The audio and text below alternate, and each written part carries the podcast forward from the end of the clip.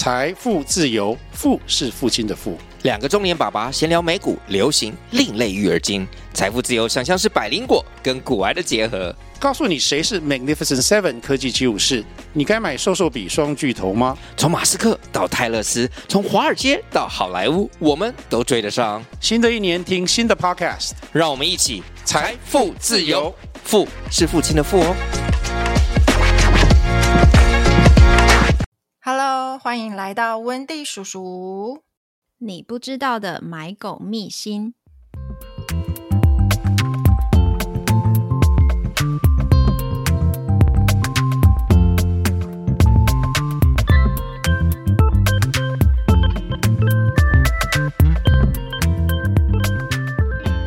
今天要讲一个禁忌的话题，就是关于买狗这件事情，会得罪人的话题。因为每次讲到买狗，就会民众就会分成两派，因为一派就会说领养代替购买，对，然后另外一派就是会觉得说，哎，我买狗不是问题，问题是在于弃养，所以我只要中养不弃养就没有问题，对。对，但其实我觉得啦，这两个都是便于宣传的口号。其实很多人他们并不知道说这两个口号背后的一些细节。一开始，我觉得领养代替购买是不是从记得是从那个电影开始吗？还是在更早之前？我不知道哎、欸，就是几年前有了吧。一开始是领养代替购买啦。对对对，我觉得这两个口号它其实出发点都是好的。对，就是如果说呃，我们领养代替购买，可以把一些可能没有家的狗狗可以带回家。可是我自己会觉得，一开始会觉得哦，对啊，很有意义。但是如果源头还是不间断的弃养、弃养、弃养，这样永远一个就是没完没了啊。对啊，就是一个循环。对，所以源头的那个中养不弃养，其实也是非常重要的。我觉得这两个应该都是并行的。对，其实我觉得这两个都有它的道理。但是我们今天从另外一个角度来探讨繁殖这件事情。其实我们碰到很多家长，他会觉得说：“哎，为什么我的狗狗这么多问题？”探究回来都会发现说，在繁殖者手上就已经种下了很多问题的原因。台中现在有很多宠物用品店，会卖宠物吗？好像还是有哎、欸，因为我还是听到，就是会从某某宠物店拿来，呃，不买来。我觉得高雄好像有变少哎、欸，一般以前不是都是连锁的宠物用品店，然后橱窗会卖狗狗吗？对，但是我发现高雄的宠物用品店有在变成没有卖猫狗了。哎，等一下，呃，我有去过一间，他自己是。名为我忘记宠物店还是犬舍，但是他他们有说他们以前是在某大连锁宠物店里面的，有点像是百货公司出租摊位的那种概念嘛。然后他们现在自己出来做，所以在想是不是因为是自己出来做，所以其实那种大型的连锁宠物店好像就开始就好像渐渐减少了。我觉得是因为现在很多人知道说不要在宠物店买，所以宠物店里面猫狗的生意可能有比较差好。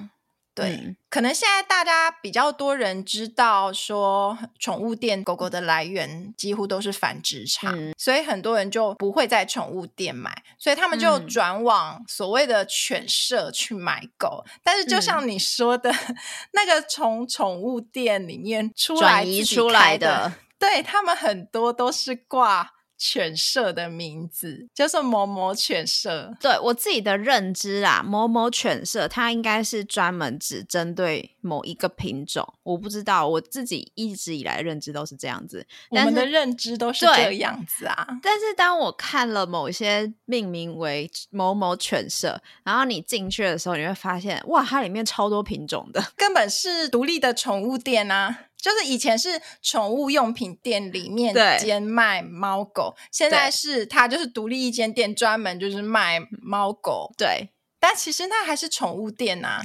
而且我们很多民众也都以为犬舍应该是比较专业。嗯，可是你知道在台湾的法律没有规定宠物店跟犬舍的差别吗？就是说，台湾法律没有规定什么样的条件你只能称为宠物店，什么样的条件你才能称为犬舍啊？我知道你的意思，他们其实只要申请过特宠，它其实就可以繁殖买卖了。对，他们只要有繁殖的许可，它就可以。繁殖，然后买卖，然后他要说他是某某宠物店，或是他是某某犬舍都可以，没有差，就是那是你自己的品牌名称，那个随便你。但是他只要跟政府申请过了特宠，他就可以称为自己是某某犬舍。所以大家不要觉得犬舍。真的就比较专业，它只是因应现在大家对宠物店这三个字的印象可能比较差，就觉得说哦，是来源是繁殖场，所以他们就取名为犬舍，让你以为它比较专业，嗯、但其实它的经营模式跟它的来源根本就还是宠物店。对，当然还是有一些犬舍是真的在做良好的繁殖的，但是现在很多市面上的所谓的犬舍，它其实就还是宠物店，它只是用一个不同的名字而已。那这样讲，为什么不建议在宠物店买狗？就是错了吗？对啊，很多人就觉得说，哎，我只要没有弃养就好了啊。我觉得没有弃养是个基本的。对呀、啊，没有弃养是基本的吧？大家多多少少都有看过那个繁殖场的影片，有多么糟糕，嗯、很差的环境，嗯、然后一格一个笼子，然后狗狗就一直关在那边，环境非常的恶劣。嗯、所以很多人现在都不会在宠物店去买宠物，就是这样。可是其实除此之外，有些人会想说啊，我又没看到，就好像眼不见为净。但其实，你如果在宠物店，嗯、我们所谓宠物店就是包括名为犬舍的宠物店。哎，等一下，可是我也曾经看过那种单一品种的所谓的，我不管它是犬舍或宠物店，反正它就只卖单一品种，它里面环境也很糟啊。我没有说单一品种就一定 专业啊。对，这个没有。对，你有亲眼去看过，对，然后我也 有朋友，他有去参观过了，所以很多人就是不想要助长繁殖炼狱啦。好，就算你以为你眼不见为净好了，但是其实你在宠物店买的狗，你有非常大的机会，你都会买到健康不太好，或者是行为状况很多的狗。嗯、然后这只狗它其实过得很痛苦，所以它才会那么多行为问题嘛。然后它也会造成你生活上很多困扰，嗯、所以你也会过得很辛苦。我真的印象超深刻，我以前有 Google 过，真的是让我吓爆了。对啊，就是那种很糟很糟的那一种。对，之前也有一些救援团体，他们会录一些影片，嗯、你就会看到繁殖场的环境到底是怎么样子。可能几十只或百只的狗，然后每一只狗都是在狭小的空间。嗯呃，如果以你要申请繁殖许可来说啊，它里面的空间规定也是很小，就是每一只狗，呃，对，其实政府它的规定是，你去看你会觉得非常的可怕，就是每一只狗平均的面积都很小。你要申请那个许可，你只要符合第一个人员资格，然后第二个有符合他那个空间，你就合法了。动保处还会说，哦，你这个空间可以放几只几只几只，就是他那个许可证会建议你可以放多少只，就是其实那个空间根本就，他说也太小了吧，就是监狱。对啊，对，然后它其实还有规定一个运动场，就是哦，你要多大的空间让狗狗运动？问题是，嗯，它没有规定你要出来运动。对啊，我有没有有没有把狗放出去都没差。对啊，所以狗都是关着的，然后环境非常的脏乱。对啊，如果说今天一只怀孕的母狗在那样子的环境下，一胎幼犬生下来，光是想象这样子，我就觉得那个母狗的压力一定就是超级无敌大。对啊，因为像其实很多人类研究已经知道说，如果妈妈怀孕的时候，她是长期处于一个压力很大的状态下，嗯、那小孩很容易会有一些心理的问题。而且其实生出来的那那一窝幼犬，我们以人类角度来看，生出来的婴儿其实应该要在一个非常安静的环境下生长，因为他的大脑也都还在发展。可是如果在那种环境之下，其实这些都会是影响这一胎幼犬的大脑发展。那这个就会影响到行为发展。如果你看过那个繁殖场的影片，你就会知道说那个环境就很多狗在吠叫嘛。嗯，那当幼犬它生出来，它的大脑还在发育的时候，它在这么嘈杂的环境之下，会过度刺激它的大脑，未来它就会非常的敏感，比如说对声音啊，嗯、或者是动静啊，都会非常敏感。所以为什么环境这么重要？可是我觉得在台湾比较没有那么多人在重视的。为什么那么多宠物店买的狗狗都很敏感？对，其实在这个时候就已经种下了其中一个重要的原因。嗯，对。所以比如说像我们刚刚讲怀孕的母狗，然后再来是它生出来之后，整个环境也都会影响它的学习。然后最常遇到就是太早离开同胎跟母亲，通常。我们买狗狗都是三四十天，它就在橱窗里面了，可见它多早就离开它的妈妈。我还听过那种，就是不不管犬舍或是宠物店，他们就会跟那个购买者说：“哎，你们要赶快带回去哦。”然后一般民众他并不知道，说狗狗其实应该要跟妈妈还有同胎在一起。待到至少八周，八周才是最好的。那民众也都以为越早带回来越好，越早带回去，我可以越早交。你又不是狗。它毕竟还是狗啊，因为狗狗它还要经过一段跟妈妈还有同胎学习的过程啊。对对，然后你人那么早把它带回去，你没有办法替代它这段学习过程的。没错，还有一些你会发现很多繁殖场的狗狗后来放出来，那个状况都非常的差，包括健康状况啊、心理状况啊。然后他们在繁殖之前根本不会去检查爸爸妈妈有没有什么遗传疾病，应该不会吧？他们就是以量取胜啊！妈妈一直生，她的体质会好吗？生出来的小狗体质会好吗？也不会啊，所以。嗯很多为什么你在宠物店买回家很容易生病，就是这样。嗯，很多听到都是什么哦，断奶后就可以带回家，因为他 赶快卖掉啊，赶、呃、快卖，他就怕长大越长大越不可爱，然后就卖不出去啊。他当然要叫你赶快带回家。对，可是其实我们真的发现很多很多的问题都是在过早离乳这件事情上面，然后再来就是环，我们刚刚一直强调的环境环境。好，那我们离开了繁殖场。之后到了，不管是宠物店还是犬舍，一个橱窗一个橱窗的小狗狗在里面，它都是透明的，它空间也没有到很大，但是每一个在橱窗外面看的人啊，就是很靠近的，会对他做什么事情你也不知道。对，比如说有些小朋友来，他可能敲玻璃，嗯、或者是大家很近的看，然后那个橱窗又那么小，那或者是今天是工作人员说。呃，可能今天某某个顾客想要看狗，他就要里从里面被捞出来，然后给给一堆就是他根本没有看过的人类，他完完全全没有逃跑，然后他就要被迫在那个年纪去接触到这些他没有办法去对抗、去反驳的任何的刺激。很多宠物店来的狗狗，它长大会很怕人，就是这样子。因为他还有这一段学习过程，在宠物店的橱窗里面发生的这些事情，都导致他觉得人很可怕。对，这个时候他没办法躲，嗯，他的妈妈又不在身边，所以很多宠物店的狗狗会有很多行为问题，嗯，比如说分离焦虑，然后外出他会很害怕，嗯，然后或者是很容易吠叫，这些都是我们非常经常、很常见的问题，就是问一问之后都是那个期期间出现的，对。然后还有，我也会看到一些家长带来的犬舍给的婴幼儿手册，人类有那个婴幼儿手册，这 宠物店也会有，不过它就是一张纸 A 四的纸。那它上面写了些什么呢？我觉得它就是会写一些我们看起来非常有趣，但我呃，我遇过有一些家长他会觉得说不合理。那他就会觉得说他，他我我听到那个家长就说，他觉得他一直被那个宠物店恐吓，这样子，就是说你不怎么样就会怎么样，你的狗就会怎么样。对，他们就会说。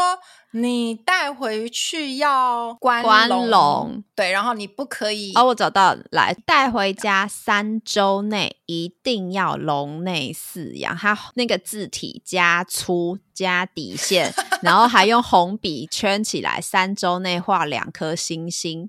但是注意环境的温度、通风、整洁，然后红红笔再圈起来，不能抱来抱去，会造成狗狗紧张。狗狗紧张会不吃饭。严重就会导致肠胃炎，而且它放出来会到处舔地板，灰尘容易造成拉肚子或肠胃炎。它就是把一大 堆，因为在繁殖场，然后狗狗生下来体质就不好了，把这个责任推给 未来的饲主。对，就是说哦，是因为它把狗狗放出来，所以吃到什么东西，然后肠胃炎。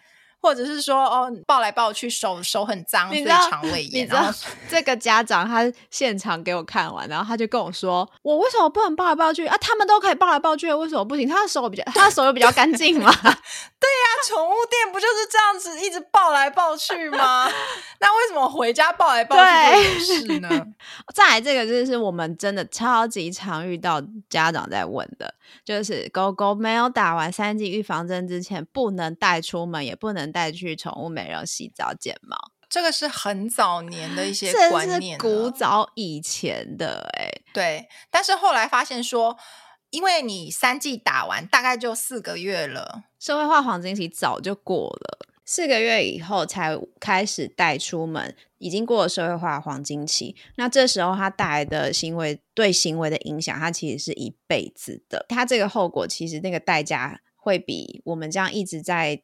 他幼犬的时候禁止他没有打满三剂就出门，这个代价还要来得高。因为其实在，在呃，他们打第一剂、第二剂、第三剂，要在要那么呃紧凑的打，是因为幼犬的关系，所以我们要让它的保护力是维持的。可是其实，在打第一剂的时候，它就已经有产生保护力的，只是我们带出去的时候要慎选一些环境，比如说你不能打完第一剂，然后可能就带去一个很复杂啊，或是很脏乱啊之类的地方。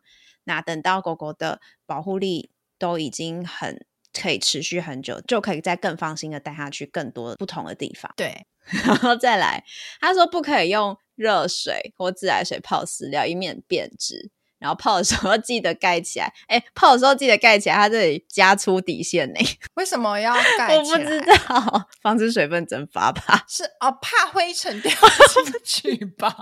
哎，有可能。反正它一系列的措施都是在告诉你说，如果你没有维持很好的卫生，狗狗就很容易肠胃炎。不是，它是在威胁主人说，你没有照我的单子上的步骤去做，你的狗有问题跟我没有关系。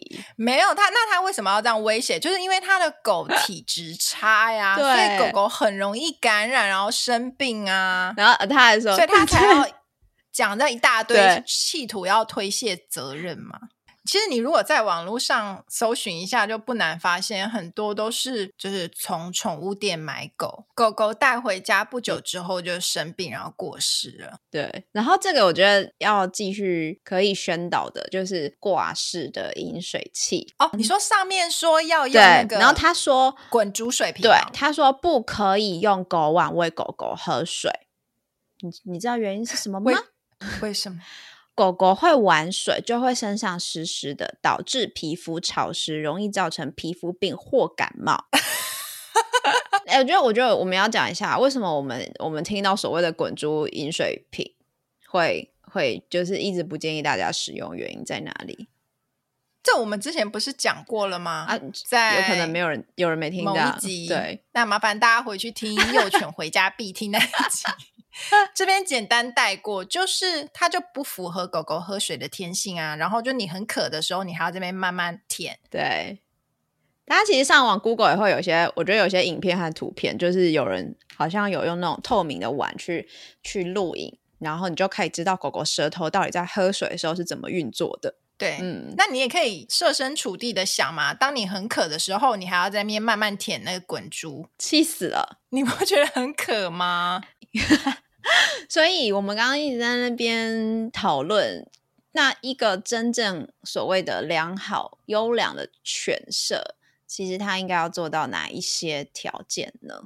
第一个吧，既然你是要繁殖，那你应该要做基因的筛检，这是最基础的。但是很多台湾所谓的犬舍，不管是单一品种的，还是那种假犬舍、真宠物店，有多少犬舍真的有做过基因筛检呢？因为其实像品种犬，各个品种犬都有他们所谓好发的遗传疾病。那你要繁殖这些狗狗之前，你应该要去做狗爸爸妈妈的基因筛检吧？他们都说，我们这个是历年历代都是得奖的那个优良品种还是什么？哦，就说这只有啊，狗妈妈有得奖呢，得奖是漂亮吧？对啊，可是大家不知道啊，大家就会觉得说，哦，它是呃赛犬啦，或是什么的。对，其实台湾对于这方面的认知真的是不足。其实基因筛检是。最基础、最基础的。然后我也有闲来没事问过几间犬舍，然后他们也是都主打说：“哦，我们就是对狗妈妈很好啊，我们都多久才生一次啊？”当然这是非常基本的，这是基本的吧？对呀、啊。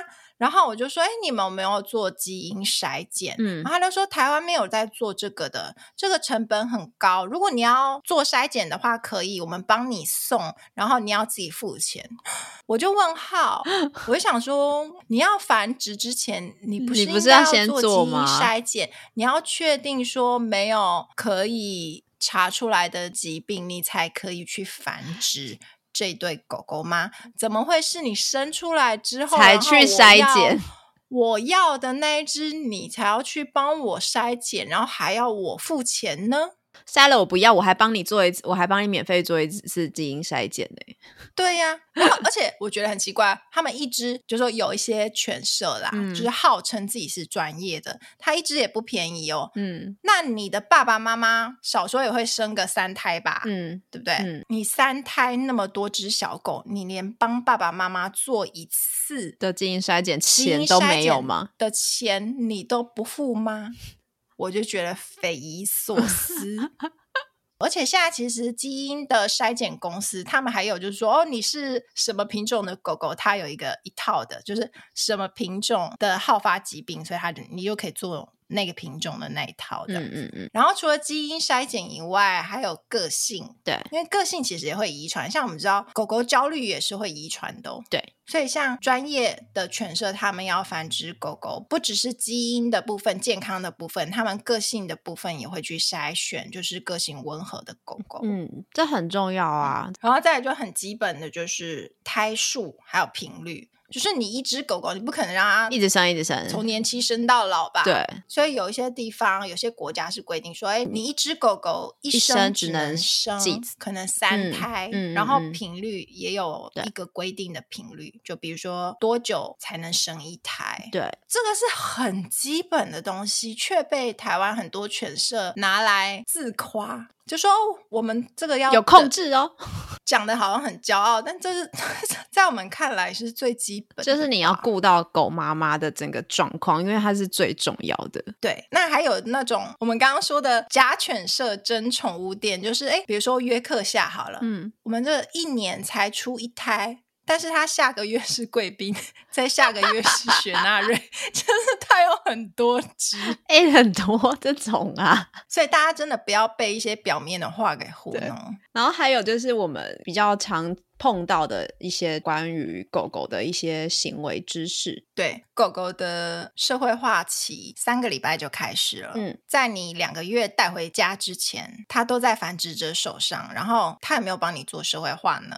这两个月非常非常重要。三个礼拜开始，他们就会跟同胎的兄弟姐妹啊开始游戏嘛，对，互动啊等等的，所以他们就可以学习到跟同类的社会化，嗯、然后还有跟妈妈的互动。对，可是，在台湾的犬舍很多都是离乳之后就分开一只一只养了。对，就是那种一一个笼子一个笼子放，然后。就他也没有办法跟自己的同胎跟母亲在一起，所以他就少了这一段社会化。再来就是，其实，在两个月之前，狗狗应该是已经要逐渐的学习接受一些不同的刺激，就是那种很轻微的，慢慢的去加上一些刺激，就包括说不同的材质啊，他们会踩不同的材质，然后听不同的声音，这些都是要循序渐进的。然后不同的味道，对，尽可能是跟比如说未来它需要生活的一些人类的生活环境是比较有关的。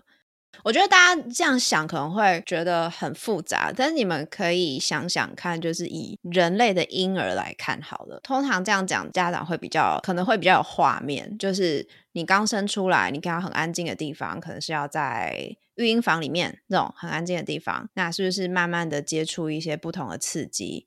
然后在家里面也是一样，然后可能带出去的社会化，可能是一开始可能是抱着出去听声音，接下来是可能在婴儿推车上，那接下来可能是让他慢慢走路。对，不会一下就把他带到很热闹、很吵杂的地方。然后还有幼犬啊，就是好的繁殖者手上，他们会每天做适度的抚摸。哦，对对对，这个抚摸也很重要，因为狗带回去，基本上你在它的未来，不管是你家。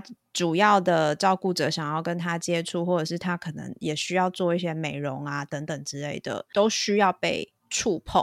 那有做过这种适度抚摸的狗狗呢？未来在面对压力的时候会比较容易适应，然后他们对于触摸是比较自在，所以你要洗澡啊、剪指甲、刷牙这些。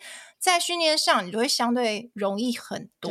那所以很多宠物店的狗狗为什么这么敏感？好像碰个哪里就尖叫、尖叫，或者是要咬人。对，对，很多都是跟它的过往的学习经验有关系。所以就像我们刚刚说的那种每个月都生狗狗的犬舍，它有时间在那边帮你每天在那边每一胎做社会化，然后在那边帮你摸狗吗？当然不可能啊。对，他当然没有时间呐、啊，他当然要赶快生完，然后赶快卖掉啊。对啊，其实像我们刚刚以上讨论这么多，除了费用以外，其实你花的就是时间。那你你即使有时间，你还要花人力，那人力就也会是一个无，就是一个成本在那边。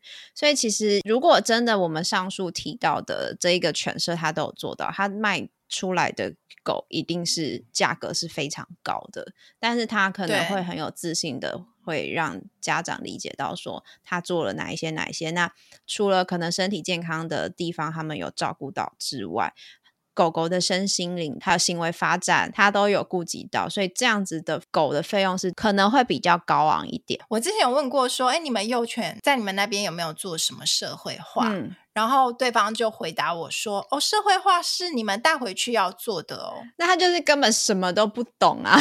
对，所以他根本不懂狗狗的社会化其实是什么时候开始，然后应该要做哪些事情。对，所以这个问题一问就……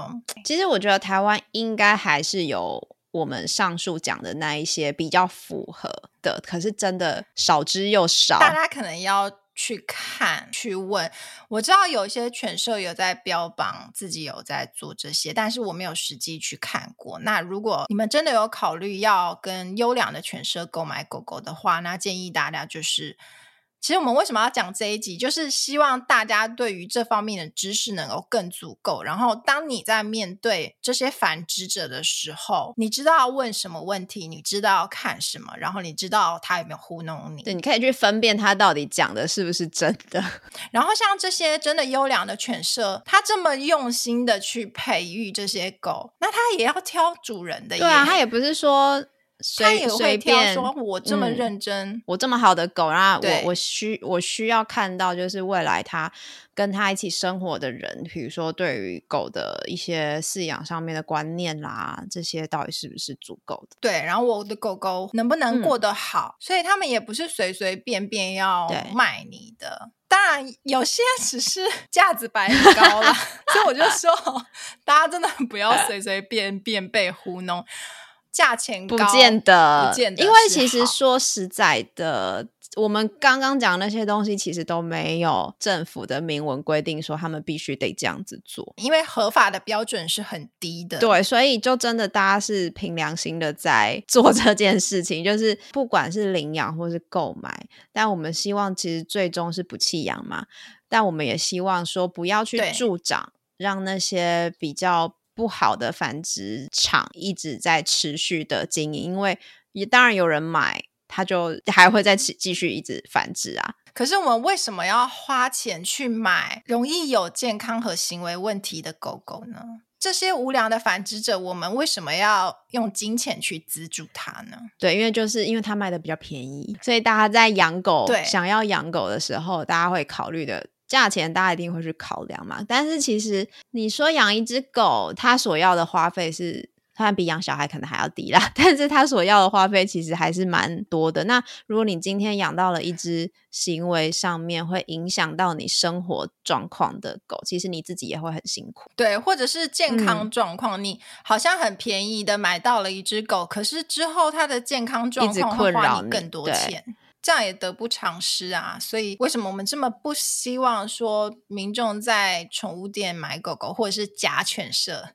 应该说不不良不良繁殖业者的的手上买狗狗的原因在这边。对，因为我们不希望这个状况一直恶性循环下去。嗯、很多也是养到比如说行为问题的狗狗，嗯、然后就被弃养了。这很现实的问题。嗯、虽然我们就是你既然养了，我们就不希望你弃养。可是源头不良繁殖者就是一直制造这种狗狗，嗯、让弃养率也比较高。嗯、那这样就是一个恶性。对啊，其实我们今天讲的东西很多都是一直在循环，一直在循环。那你刚刚一直讲假犬舍，但是一定会有陷阱啊，要怎么去分辨？刚刚我们不是说幼犬需要跟妈妈还有同胎待到八个礼拜才可以离开吗？嗯、但是你不要以为两个月才带回家，就代表 它有前面那一段社会化的学习。他只是因为没有被卖出去而已，但其实它还是。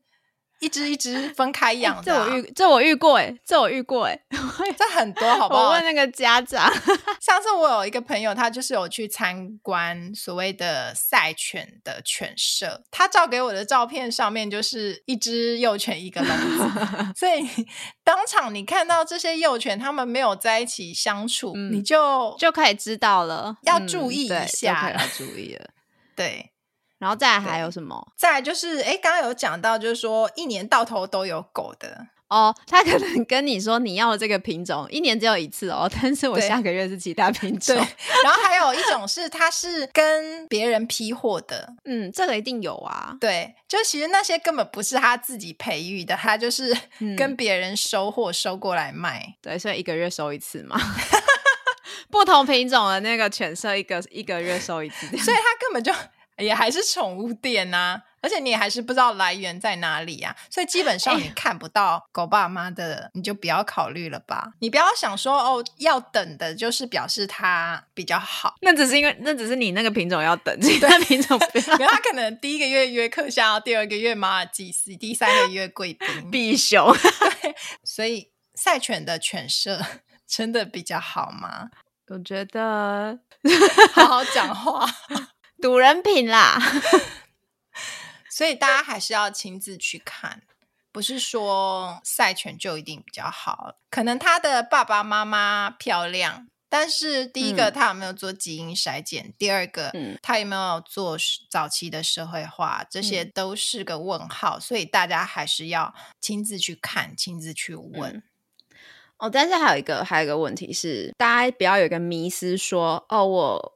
狗狗小时候带回来是这个样子，为什么它几个月后或是成犬之后，它有出现一些什么样的行为？我觉得大家会有这个迷思。对，因为你的学习经验不只是在繁殖者手上这一段而已呀、啊，它到你手上之后还是带回家的在学习。对，所以大家不要觉得说，我都已经这么认真挑了，怎么还是这样？就算你已经很认真挑了，它真的有一个好的基础，但是狗狗它还是一直在学习啊，所以你还是要用正确的方式。这就是为什么要找训练师上课的原因哦。对，因为我们是教主人。对。然后为什么我们要参加幼犬团体班的课程？是因为早期他跟他的同胎做了社会化，那到了四个月之前，他还是要持续的跟其他的幼犬做社会化。对，所以他还是持续的在学习。然后过了四个月之后，你跟他一起生活，你怎么跟他互动的？你怎么带他去认识这个环境？对他来说都是很重要的。所以呢，小时了了。